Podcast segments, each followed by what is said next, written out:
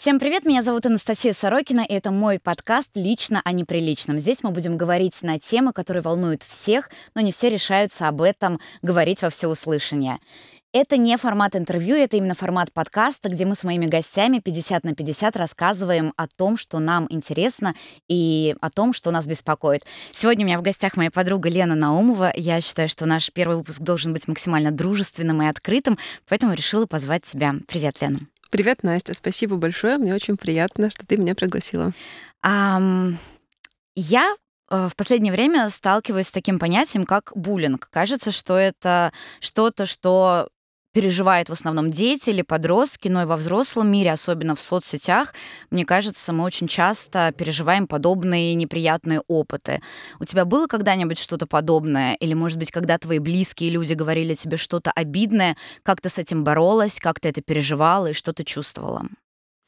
Да, конечно, знаешь, у меня такое было, и здесь я могу сказать, что э, мне, наверное, сильно помогло э, сильно помогла психотерапия, когда я начала разделять себя в детской позиции и себя во взрослой позиции. То есть почему, например, буллинг популярен среди подростков в школе? Потому что детям они еще не сформировались окончательно психологически, и им сложно отстаивать свои границы, сложно принимать себя такими, какими они есть. Взрослым, конечно, это тоже сложно.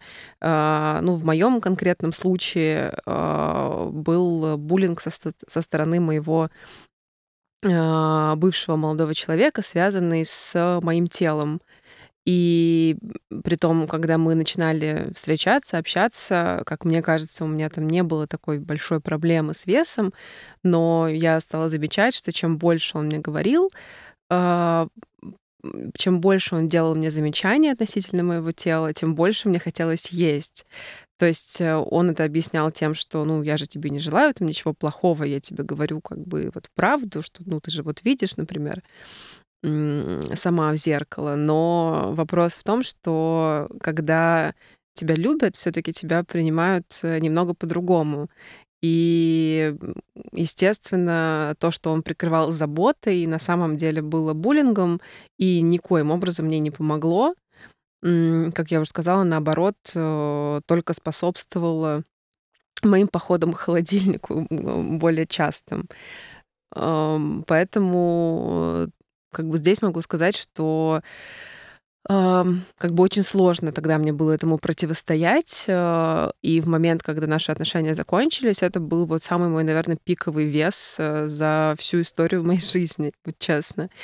А, и, конечно же, как только наши отношения закончились, э, по-моему, 10 килограммов у меня ушло за первый месяц, вот честно. Ну, может быть, не за месяц, я сейчас, конечно, уже не помню. А, может быть, это было больше времени, но как просто вес начал уходить легко, и не было какой-то там... То есть я не сидела на диетах, ничего такого. То есть э, просто психологический психологическое напряжение снизилось, и как-то это все стало уходить. А как в моменте ты на это реагировал? Я просто на себя поймала на том, что я стала поправляться, и в какой-то момент э, в кругу моих друзей это стало прикольно шутить э, на тему того, что я жирная. И мне говорили, о, такая жирная, такая толстая. Смеялись. Э, но это причем было как бы не зло. Они даже говорили, ну ты же, ну, хохоча при этом, ты же на нас не обижаешься. И я говорила, да нет, не обижаюсь. А при этом мне было так больно и обидно от того, что я поправилась там на 10 килограммов я не могу похудеть, я ничего не могу сделать, но при этом я пытаюсь быть взрослой и как бы, ну, посмеяться с друзьями над собой. Это же так важно. Но при этом мне было ужасно обидно. И вот проходит полгода, я до сих пор это вспоминаю и думаю, блин, а почему я не сказала, ребят, мне обидно, мне больно, вы почему до мной смеетесь? Это что за норма смеяться над проблемами людей? Вот как ты реагировала? Ну, здесь э, это, опять же, мне кажется, вопрос выставления границ. Э, то есть действительно есть вещи, например, над которыми я могу посмеяться над собой, которые мне, ну, которые меня там не так сильно задевают. Но э, там я помню тоже вот на самом деле отношения с друзьями. Это такой момент, который, ну, на самом деле всегда обычно обсуждают токсичные отношения, абьюзивные отношения больше, под, больше в рамках романтических романтических историй, а, но я вот когда не слышала в, о том, чтобы обсуждали э, дружеские отношения, что они на самом деле тоже могут быть такими, что бывает так, что вроде бы ты считаешь там человека другом, но он тебе иногда что-то такое скажет, и у тебя возникает вопрос, а действительно ли этот человек тебе друг? Ну, у, у меня там относительно веса с друзьями не было историй, но вот э, в тот момент э, вот про того молодого человека я на самом деле реагировала так же, э, как и ты сначала, то есть я смеялась вместе с ним, да, то есть, ну, типа, он там что-то скажет, ну, вроде как там он же по-доброму, посмеяться. В, э, в момент, когда мне это уже стало неприятно и больно, я стала об этом говорить, э, ну, мне был ответ, типа, ты шуток не понимаешь, э, нет, у тебя нет чувства юмора, а почему вот ты не смеешься над этим? Ну, то есть он не слышал. Ну, вот на самом деле, хотя сейчас уже, опять же, да, пройдя какие-то, пройдя терапию довольно там долгую, глубокую, там с разными терапевтами пройдя, эм, тантру, это исследование себя, там курсы по исследованию себя. То есть я понимаю, что, ну, на самом деле, э, единственное, что бы мне тогда помогло, если бы я после первого раза встала и, и ушла. Ну, то есть это вот единственное, что тебе может помочь от э, буллинга, от, от таких моментов, да, потому что, ну, если ты смеешься вместе, ну, значит, с тобой как бы так можно. Вот в чем смысл. Тантра и психотерапия это очень интересно, мне хочется к этому вернуться, но еще мне интересно поговорить про друзей, потому что э, у меня, например, впервые за долгое время вот та компания, я к ней очень сильно прониклась, и мне было как-то больно так рано их терять. А вот расскажи о своем опыте, что тебе говорили друзья, как ты реагировал, потому что у меня тоже были очень токсичные долгие отношения с э, подругой, из которых я, слава богу, вышла, и меня прям это а, отпустило, это стало плюсом. Но это вообще это очень больно э, расставаться с кем-то и созависимые отношения. Мне кажется, очень многие в них погружаются. Наверное, любые практические отношения, включая дружбу, они являются созависимыми, потому что когда ты очень много времени проводишь с человеком, у вас схожее настроение, вы что-то переживаете одинаково, ну ты просто начинаешь по-хорошему или по-плохому зависеть. Как у тебя было, что тебе говорили, как ты себя вела? Ну, э, я могу сказать, что в дружеских отношениях я продвинулась э, гораздо больше, чем в личных отношениях. Ну, насколько я знаю, ты со своими друзьями не замужем, а вот... Ну, это я имею в виду, что с друзьями я гораздо раньше научилась разговаривать. То есть, потому что если говорить там о моих э, текущих отношениях, личных я имею в виду, то я считаю, что их успех, он определен в первую очередь тем, что я научилась слышать тебя, и я научилась вовремя говорить, как со мной нельзя. А, это я не знаю, как, а, можно ли тут такое говорить, но раз у нас, э, про личное, э, неприличное, что как там я забыла название? Лично неприлично. Лично неприличным, да, это можно сравнить, не знаю, наверное, с сексом, что если ты не знаешь, как, э, себя довести до оргазма, то вряд ли, твой партнер сможет это сделать. Потому что, ну, как бы, если ты себя не знаешь, ну, каким образом он может тебе в этом помочь? Ну, то есть Тут вопрос, э, что то же самое в отношениях, что иногда нужно ну, научить с собой обращаться. То есть вот я в моих текущих отношениях довольно хорошо выстроила, как мне кажется, границы. Э, я сразу обозначила, что вот эта тема, вот здесь мне больно, здесь у меня есть э, там вот какой-то момент, что мне там нужно быть на связи, мне нужно постоянное подтверждение, потому что, ну, вот у меня есть такая-то, такая-то травма, и поэтому, если там некоторые люди могут, например, не знаю, не созваниваться там несколько раз в день, и им это окей, то мне, например, это не, вообще не нравится. Ты я про сра... друзей говоришь? Нет, я говорю про личные отношения. Ну, то есть я, э, я просто веду к тому, что э, с друзьями я научилась раньше говорить о том, э, что мне больно и как со мной нельзя. Я не сразу научилась этому, и там, ты знаешь, часть моих друзей, да, они довольно бывают резкие. Но в... мы с тобой, например, э, более-менее общаться научились, мне кажется, месяца три или четыре назад. Ну, понятно, да. Ну, то есть это как бы такой момент, э, я думаю, ты знаешь, до тех людей, про которых я говорю. Э, то есть у нас мы долго очень дружим, не знаю, сколько наверное, уже скоро там 20, может, будет лет, как мы дружим, чуть меньше, может быть. И, конечно, за это время у нас были разные периоды общения. И точно так же, там, я помню, ну, там особенно было проблематично Uh, то есть на, весь буллинг в мою сторону заключался в основном в том, что вот мои друзья близкие, они в долгих отношениях находятся. У меня с отношениями там были качели И поэтому э, какие-то шутки были направлены на то, чтобы вот э, а, ну, на, на, тему там одинокой меня с кошками, ну, то есть вот примерно так. Ты знаешь, очень похоже. У меня то же самое. Вот э, абсолютно недавно, ну, как несколько месяцев назад, э, меня до этого накрутили. Точно уже детали не помню, а, вспомнила, вспомнила. А, так получилось, что мы были в командировке, и оператор и ассистент э, выбрали какое-то другое времяпрепровождение, мы оказались наедине э, с водителем. И эм, ну, о чем люди говорят, абсолютно незнакомые, у которых супер огромная разница в возрасте, абсолютно разные жизни. И э, я в какой-то момент, видя, что у него кольцо на пальце, говорю, не помню, как точно я начала, ну, я спросила что-то про его личную жизнь. Точнее, он сам стал первый говорить про свою жену. Я говорю, а получается, вы в разводе? Что он говорит, нет, это первая, вторая умерла. И потом он очень резко дал мне понять, что он не хочет об этом говорить, хотя он сам начал эту тему.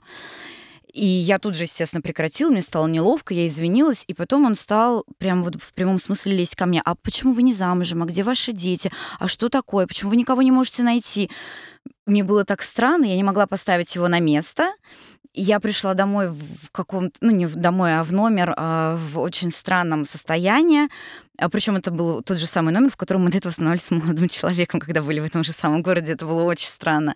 И тут мои друзья мне пишут, ну что ты как-то там со своими кошками в одиночестве. Я стала так рыдать. То есть люди, с одной стороны, им кажется что-то смешным, и они абсолютно невольно тебя задевают, но и, и не понимают этого. Люди, которые по 15, по 10 и больше лет в отношениях, им кажется, что э, подшутить, подшутить на каки, над каким-то недостатком своего друга это окей. Я не знаю, как здесь себя вести. Ну, мне кажется, что откровенный разговор э, должен помочь. По крайней мере, в моем случае он помог. Я обозначила позиции, обозначила моменты, да, свои э, тонкие, где меня довольно легко э, задеть, где меня легко вывести на эмоции. Ну, там я со своей стороны могу сказать точно, что я там давно проработала в себе э, тот момент, что меня совершенно точно не задевают слова э, мало знакомых или даже там чуть больше знакомых людей, э, то есть очень маленькое количество людей может меня действительно задеть. И, собственно говоря, с этими людьми я э, разговариваю, и если друг не слышит, если ты ему в откровенном разговоре э, там тет-а-тет э, сообщаешь, что вот это неприятно тебе, и это для тебя болезненная тема, и ты бы не хотел, чтобы он э, шутил, таким образом, и если он после этого не слышит, ну, то, мне кажется, ну, возникает вопрос, действительно ли нужно общаться с таким человеком. Ну, смотри, с другой стороны, ты 20 лет или там, не знаю сколько, 16 терпела, а если бы не терпела, то не было бы у тебя этого замечательного друга. Ну, тоже так. Ну, что значит терпела? Такого нет. То есть в, моем, в моих там отношениях э, с друзьями у нас э, были там ссоры, которые мы успешно решали. То есть я просто помню очень хорошо, когда, э, ну, вот в нашем близком кругу случилась первая смерть близких родственников, умер мой дедушка, и так совпало, что он, э, ну, что похороны пришлись то ли на день рождения моего друга, то ли там они были на следующий день. Ну, в общем, я была не в городе, я, естественно, была с семьей в этот момент. И из-за того, что это вот в первый раз такое случилось, действительно, вот у нас, ну, там, нам сколько было, 25 лет, и в нашем окружении так счастливо получилось, но никто из близких еще не умирал. Потом, конечно, уже будет много всего, но тогда это был в первый раз. И как бы друзья знали про то, что это случилось, но мало того, что они мне не сказали там ничего, никак не поддержали, я улетела, и когда возник вопрос, а почему ты не приедешь на день рождения, ну, естественно, я взорвалась, и я сказала, вообще-то у меня умер дедушка, алло, ну, типа, привет, ребята, а, как вы вообще можете так говорить? Ну, и после этого а, когда я приехала, они все ко мне приехали с, там, не знаю, с цветами, конфетами, подарками, извинились, и просто действительно мы откровенно поговорили, и они сказали, ну, это сложная тема, да, и они сказали, что мы не знали, как тебя поддержать. То есть мы думали там тебя отвлечь, и ну и мне кажется, что э, нет же идеальных людей. То есть понятное дело, что все могут ошибаться, но если человек готов признать эту ошибку и исправиться, то почему бы не общаться дальше? Ты говоришь, что тебя не могут задеть посторонние люди, но тут, наверное, еще дело в том, что ты не очень активно э, ведешь жизнь с посторонними, если так можно сказать. Ты не очень активно в соцсетях. Я, например, ну тоже относительно на самом деле активно, но мне периодически прилетает. И меня, например, задевает, когда э, люди попадают в яблочко, что называется. Вот есть такая черта, люди как-то чувствуют, я не знаю, или просто стреляют куда ни попадя, и получается, что попадают в яблочко. И когда мне пишут что-нибудь, например, про мой вес, при том, что я понимаю, что я относительно ну, может быть, не стройная, но точно не толстая. Но когда мне пишут, Анастасия, это, конечно, кошмар, вам нужно в спортзал, это ужасно, как вы себя запустили.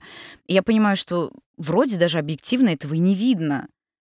Но это так задевает, потому что, ну, как бы люди чувствуют мое слабое место, хотя я об этом особенно не транслировала раньше. И прям это больно. И как против этого противостоять? Ты, с одной стороны, понимаешь, что человек это делает не от большого ума, какие-то обидные вещи пишет или говорит, но это трогает тебя. Ну, здесь, мне кажется, это же не э, злость на конкретного человека. Это просто твое мнение о себе, которое тебе подсветил посторонний. Ну, то есть тут, мне кажется, скорее со своими чувствами нужно разбираться. То есть почему э, ты при там, всей объективной красоте твоего, своего тела, э, почему ты считаешь его не таким, как, как нужно? И тебе просто подсвечивают твое на самом деле отношение к своему телу. Не, ну безусловно, просто когда ты поправляешься там на 10 килограммов и на тебе в прямом смысле рвется одежда, ну это, наверное, объективно что-то не так с тобой. Ну вопрос э, в том, что, может быть, у тебя одежда не того размера, ну, это когда-то же она была окей, Ну, слушай, мы как бы растем, взрослеем, у нас Ну, меняется метаболизм, мы не можем быть э, такими же активными, там, как в 16 лет. То есть, может быть, я, конечно, э, там, может быть, я здесь не очень права, да, но все таки я не могу не замечать каких-то изменений, да, которые сейчас, вот мне будет 35 лет, я не могу не замечать изменений. То есть, понимаешь, если там раньше в 20, э, в 22 года тебе достаточно было э, поужинать ки- стаканом кефира неделю, и у тебя как бы все будет, все возвращалось на круги своя, и все было в порядке. Если там в 20 ты мог э, тусить до 6 утра, А Я и сейчас и, могу, мне просто не с кем. и дальше до 8, и дальше в 8 утра встать э, на лекцию, а потом поехать там куда-нибудь на стажировку, и ты был вообще окей, в порядке, то сейчас как бы я уже, знаешь, ли- лишний раз подумаю, чтобы куда-то поехать, э, и, не знаю, лечь позже 12. То есть для меня как бы сейчас это... Потому что я понимаю, что это значит, что следующий день у меня уже будет, э, ну, вот такой, не очень в порядке. Поэтому э, мне кажется, что здесь нужно работать над тем, что возрастные изменения... И здесь я не говорю про негативные, да, возрастные изменения. эм, Я говорю в положительном контексте. То есть твое Ну, тело могут в меняется. положительном контексте? Нет, я, извини, что Да. я перебиваю, Э, я просто в другую сторону вот это все вижу. Мне кажется, ну там в какой-то момент по каким-то определенным грустным причинам ты что-то набрал, ты это убираешь. Э, Меня больше в вопросе буллинга в соцсетях беспокоит, почему люди считают нормальным тебе такое писать, незнакомые. То есть, мне кажется, это такая вот анонимность, которая в современный век а, соцсетей, она дает просто такую супер безнаказанность, где кто угодно, кому угодно может, эм, не прикрываясь никакими добрыми намерениями, написать такие ужасные вещи и считать, что это абсолютно нормально, и ты делишься, э, не знаю, своим мнением, позицией во благо. Ну, слушай, для таких людей придумали прекрасную кнопку, которая называется бан. То есть то, что они тебе пишут, э, это вообще никоим образом к тебе не относится.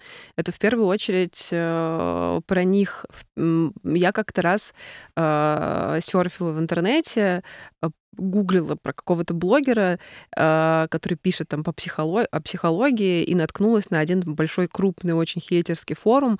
Э, По нему походила, почитала, и я просто обалдела от количества негатива, которые там люди под анонимными, естественно, именами э, вываливают в сеть, то есть просто обсуждают жизнь какого-то блогера. Но они так выбрали э, проводить свое время. Это их э, дело, к тебе это вообще никак не относится. Поэтому э, здесь э, мне кажется, что надо просто игнорировать, почему э, тебя задевает мнение каких-то левых людей. Как бы это больше, мне кажется, вопрос реально к психотерапевту, а не к этим людям. То есть, ну, они могут писать все что угодно, ты никаким образом это не можешь контролировать. Тебе могут, я не знаю, сказать что-то кто-то на улице, э, может присвистнуть какой-нибудь строитель, который там леса чинит в Москве. Ну, как бы и что? Ты теперь на каждого будешь дергаться, ну, как бы это его дело, понимаешь? То есть для тебя вопрос так-то как такового, ну, скажем так, не так остро стоит, и люди могут говорить все, что угодно, ты пропускаешь это мимо себя, если это не близкий человек. Да, ну а потому что как я могу на это все реагировать? Ну, то есть я на самом деле не читаю э, какие-то там я не гуглю себя, не знаю, я там не читаю, э, про, ну, я не думаю, что, например, кто-то что-то пишет, да, конечно, но тем не менее, да, э, ну, потому что я просто считаю, что это лишняя для меня информация. Я просто, ну, не понимаю, почему это вообще должно на меня влиять ну, как бы, если так э, рассуждать, то вообще можно с ума сойти, понимаешь? Что а я иногда гуглю себя и читаю, что про меня пишут. Ну, э, при, принимай, это знаешь, как с э, гадалками, с астрологией, со всеми этими историями, что я в это верю только если мне, так сказать, гадают что-то хорошее. Тогда я в это верю, и все прекрасно. Мне он астролог сказал, что во второй половине жизни я буду очень богатой, вот я жду этого момента. Вот. А... а если про первый сказал, просто ошибся чуть-чуть. Ну, соответственно, а остальное я не хочу, чтобы моя жизнь и мое самоощущение зависело от э, каких-то левых людей. К тому же, э, вот чему меня научила тантра, это вот э, одна из главных фраз моего учителя по тантре.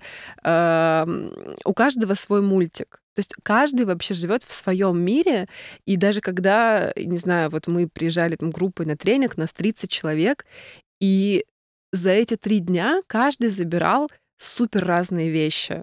То есть вот когда мы там делились какой-то рефлексией, каким-то фидбэком про этот тренинг, и у каждого было что-то свое. Потому что, ну, все живут в разных контекстах, и поэтому там то, что тебе пишет какая-то а, девушка, ну, вероятно, у нее есть какие-то проблемы, комплексы на эту тему, и поэтому как бы она обращает внимание, что как бы ты можешь вот проявляться, выложить там фотографии, которые ты выкладываешь, например, а она не позволяет себе, потому что как бы вот она, не знаю, стесняется. Ну, да, фотографии в платье не все себе могут позволить выложить. Ну, как мы помним, у тебя не только в платье фотографии. Подписывайтесь на мой нельзя грамм. Ссылка будет где-нибудь здесь. А, мне кажется, всем сразу стало интересно это непонятное слово тантра. Что это такое, как давно ты это практикуешь, как тебе это помогает? Слушай, я не практикую это регулярно. Я прошла, если можно так сказать, курс у одного учителя. А, он делит тантру. Ну, все понимают тантру совершенно по-разному, но я сразу скажу, что это не про секс, да, совершенно. А, то есть тантрический секс — это просто то, что у всех на слуху, то, что все знают. Ну, кстати, одна наша знакомая, когда у нее спросила, что это такое, она говорит, ты что, про это никогда не слышала? Вот так и обозначив тантрический секс, я говорю, а, ну, наш с тобой, который тоже этим якобы занимается. Ну, нет, это разные совершенно истории. Это скорее тантра, это такой э, какой-то тренинг для познания себя. Сложно объяснить в двух словах, но то есть это какой-то набор практик, а, которые тебя, то есть там и групповые есть практики, и парные, и одиночные, там много разных медитаций, а, много разной работы с собой на самом деле.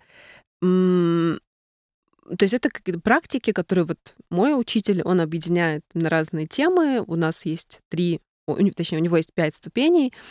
Э, водная ступень, э, там детско-родительские отношения, тантра про секс, тантра про творчество. Ну, так как бы там есть э, скорее скорее там есть практики, которые нацелены на то, чтобы секс был не таким стигматизированным у тебя в голове.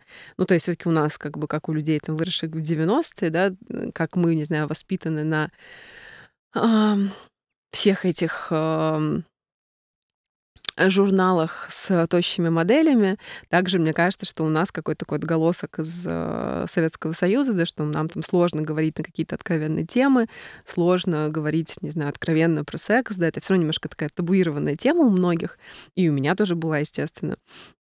Но это помогло мне на самом деле раскрыться. Ну и пятая ступень это про смерть. Каждая ступень длится три дня ты уезжаешь э, за город, происходит там в а, таком специальном месте, то есть где есть э, как бы как отель, да, но там есть просто большой зал для, для групповых занятий. я могу сказать, что это прям очень сильно мне помогло.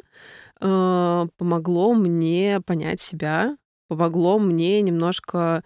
То есть мне даже вот прям вот кажется, что я была другим человеком. Да, это еще совпало, э, вот это мой приход да, в тантру совпал с э, таким тяжелым болезненным расставанием,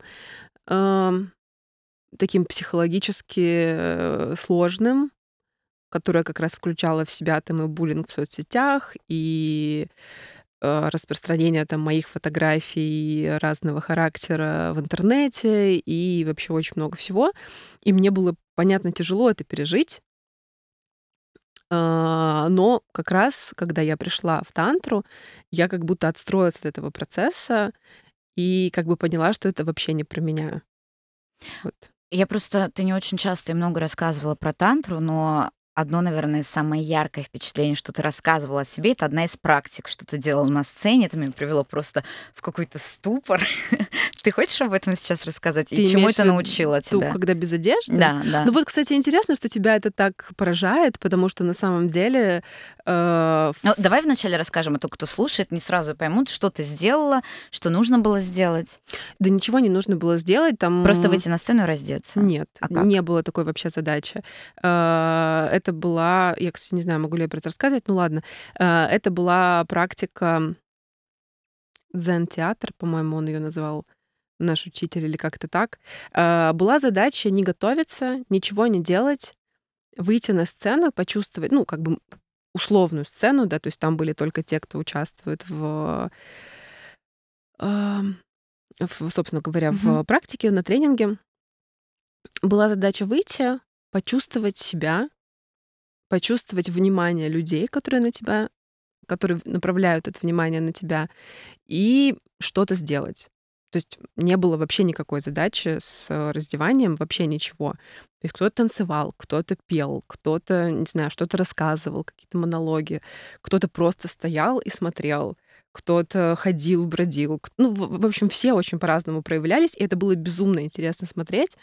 И когда я почувствовала, при том, что там не было еще самое главное, что там не было обязаловки, то есть не обязательно, если ты не чувствуешь, что ты хочешь, окей, ты можешь отсидеться в зрителях и не выходить, без проблем.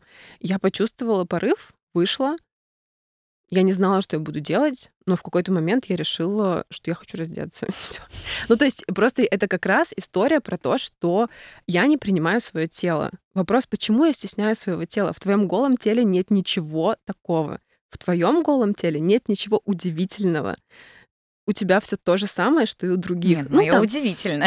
Ну, возможно, там отличаются объемы, размеры, прочее, понятно, да. Но тела у всех одинаковые, да, глобально. А, поэтому почему ты стесняешься своего тела? То есть почему ты не можешь э, расслабиться, да? Ну, то есть это же вопрос и в отношениях там в итоге, и в твоей там личной жизни.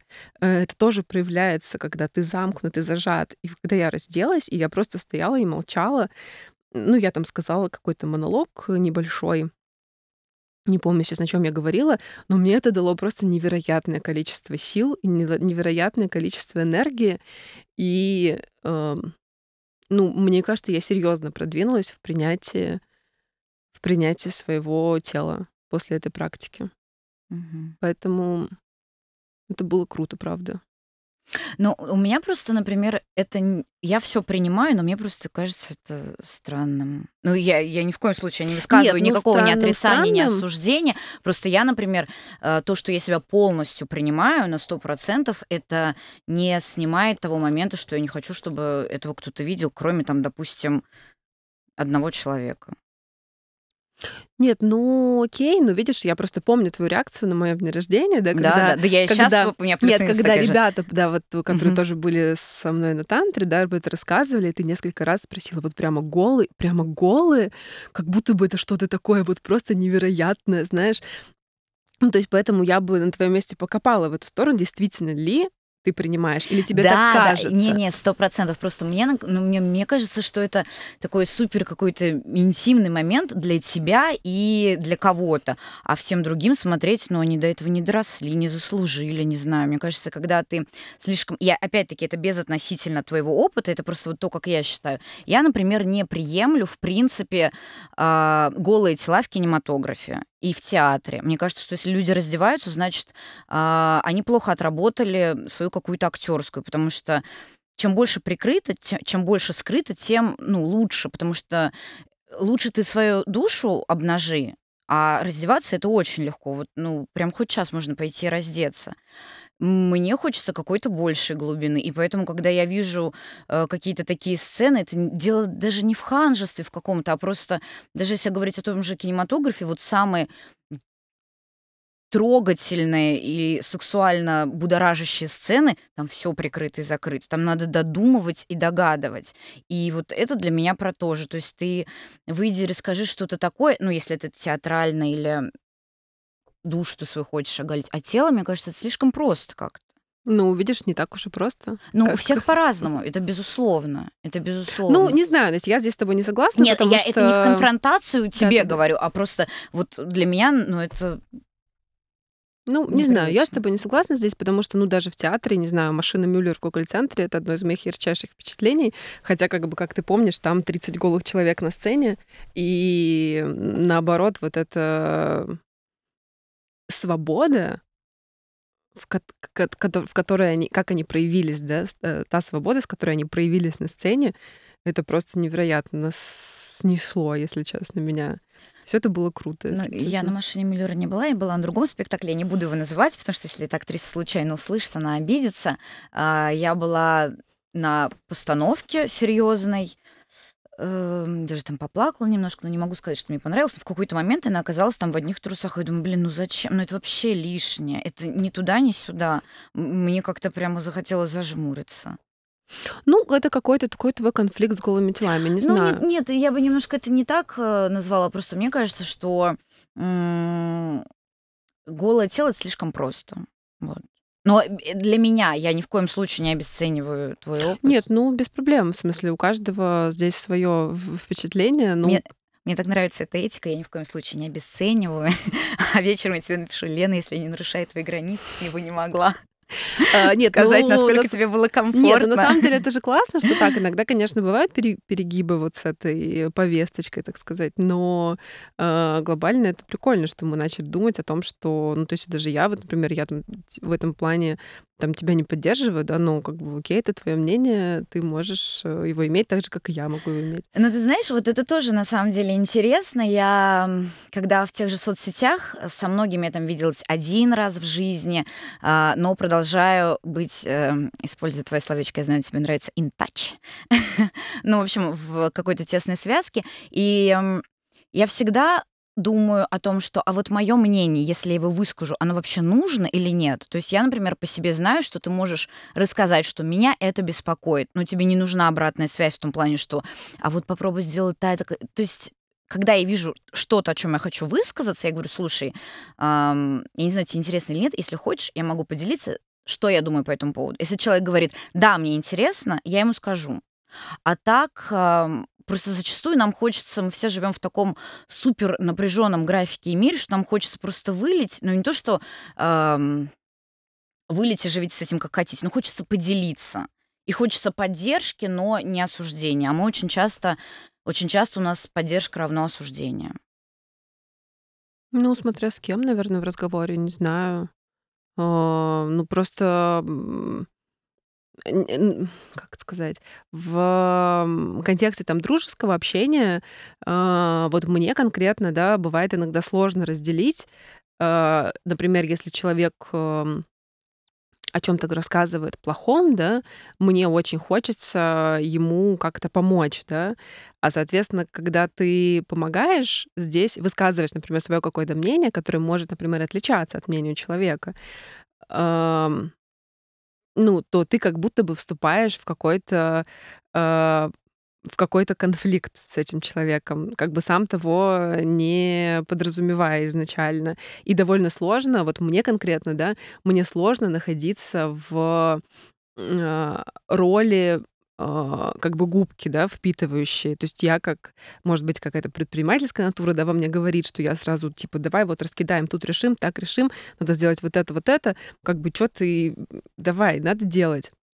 Хотя я прекрасно понимаю, что э, зачастую, если человек не делает, ну, значит, у него есть какие-то на это причины, да, он не может это делать, у него там нет психологической готовности, он, э, ну, просто не в том состоянии, да, сейчас. Ну, как бы это вот тоже мой какой-то, эм, ну, вот, как это сказать? Особенность твоего характера.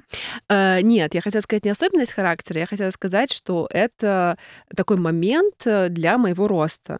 Ну, то есть это вот э, то, над чем мне можно поработать в дружеских отношениях. Ну, то есть как бы в этом смысле, что мне кажется, человек же не статичный. Вот я против такого, знаешь, типа я скорпион, и поэтому я мудак. Вот что из этой серии. Э, я такое вообще не приемлю, не люблю. А, ты рыба? Нет? А. Не подсказывай, кто ты. Я...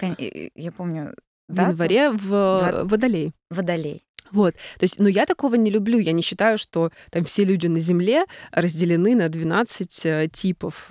И вот эта вот история, что там э, я такой-то, потому что там, я не знаю, ретроградный Меркурий или потому что еще что-то. То есть я считаю, что если есть желание, то над любой чертой характера ты можешь поработать. А прикрываться тем, что я вот такой сложный, значит, э, думая, что сложный равно интересный, хотя на самом деле нет. Мне кажется, все настолько хотят быть неординарными, что забыли о том, как классно быть обычным средним человеком, у которого все есть, который добрый, который просто не делает ничего плохого. Ну, не знаю, я просто как-то не склонна делить э, на плохих хороших, да, то есть мне кажется, что э, помимо белого черного есть еще очень много Безусловно, разных есть оттенков, средние, например, да. и, и куча других. Ну, ты, я имею в виду, что человек может быть э, для кого-то хорошим, для кого-то плохим. Он может в каких-то моментах проявляться так, в каких-то моментах проявляться иначе. Что человек там достаточно многогранная личность, любой человек, да, а, для того, чтобы его каким-то образом окрашивать либо в негативный, либо в позитивный цвет. Я тут скорее про экстраординарность говорила. Ты сказала, что люди хотят быть э, неординарными, какими-то особенными, а средними. Я просто очень долго хотела быть экстраординарной, и иногда такой являюсь, а мне хочется быть средненькой, обычненькой. Ну, просто, может быть, среднее, может быть, нужно другой какой-то эпитет подобрать, другое название, потому что, может быть, среднее звучит как-то не очень. Ну, мне кажется, знаешь, это какая-то коннотация. Вот все боятся быть обычным, средним. А что в этом плохого? Все чураются мещанства. Разве это так уж плохо? В век нестабильности быть стабильным и обычным. А ты сказала, что ты знаешь, что такое буллинг, что у тебя было это. Ты хочешь об этом поговорить или нет? Что ты подразумеваешь под буллингом? Ну, ты говорила о том, что ты в соцсетях э, против была, тебя ну, была да, атака. мы можем поговорить про это, да. Что было, что произошло и как ты переживала? Просто когда я об этом узнала, постфактум, когда прошло уже очень-очень много времени, я была в таком шоке, я вообще не понимала, как ты это пережила. Ну, как я это пережила? У меня есть стержень, я это пережила благодаря ему. Я говорила тебе, что я как раз в тот момент, ну, во-первых, у меня был психотерапевт, во-вторых, а что э, именно происходило? Ты можешь саму ситуацию рассказать? Если честно, вот у меня как и так работает мозг, что я часть э, вещей уже стерла из, из своего сознания, поэтому как бы я не хотела бы в это совсем глубоко там погружаться, а, но там был создан фейковый аккаунт э, про меня, выкладывались там какие-то мои фотографии, э, там мои фотографии, э, ну, такого спорного, да, характера, они там попадали во всякие разные телеграм-каналы со ссылкой на меня, ну, в общем, что-то такое. И у меня была там, не знаю, атака телефонная, атака ботов, э, еще что-то. Ну, в общем, много всего было. Даже вот сейчас я все не упомню, но мне помогло, наверное, какое-то осознание, что это не про меня, это про человека. То есть это никаким образом меня не характеризует, а, его поведение. А второе, я поняла, что если не реагировать, то это довольно быстро пройдет. Ну, как бы в нашем случае не получилось быстро, а, но я поняла, что на самом деле все то, что человек делает, он делает для того, чтобы меня заставить что-то чувствовать. Ну, то есть э, я не супер фанат э, эзотерической литературы, но в тот момент мне попалась книжка, аудиокнига э, Вадима Зеланда «Трансерфинг реальности», и я ее послушала. Там очень хороший, хороший диктор читает ее, он такой немножко магический у него Я голос. читала. Вот. И, значит, э, мне очень понравилась э, его теория, связанная с качелями, с тем, что не нужно раскачивать маятник, что когда маятник сильно э, то есть вот условно там тебе в соцсетях какую-то хрень, у тебя эмоции невероятные, ты плачешь, рыдаешь, страдаешь, бьешься головой об стену, не знаешь, что делать. И этот, и как бы и ты, грубо говоря, вот этой своей реакцией этот маятник еще больше раскачиваешь. То есть чем, чем больше ты даешь реакции, тем больше будет плохого. А если ты перестанешь реагировать, то он рано или поздно успокоится. И как бы эта теория, на самом деле, она э, ну, работает, как мне кажется, на каком-то энергетическом уровне. И как бы мне просто на самом деле помогло, что я перестала реагировать. И при том, что это не та история, что я перестала реагировать, я не отвечала. Я просто, правда, перестала что-то чувствовать на эту тему. Ничего. Я не испытываю к человеку ни ненависти, я не испытываю к нему э, там какой агрессии какой-то. У меня нет желания отомстить. У меня вообще нет ничего совершенно. То есть это просто мой опыт, который я прошла, который я прожила, который меня научил многому. э, Но конкретно к человеку я не испытываю ничего. И на самом деле мне кажется, что это как-то ощущалось, наверное, и просто в какой-то момент все прекратилось. Лен, спасибо тебе большое, что ты рассказала так много очень личных, интересных историй. Многих, о многих, может быть, действительно не принято говорить, но я рада, что ты рассказала об этом всем нам. Спасибо тебе большое. Спасибо тебе. Надеюсь, этот разговор был интересен, полезен. Подписывайтесь, пишите то, о чем бы вам хотелось еще услышать, предлагайте темы. Спасибо.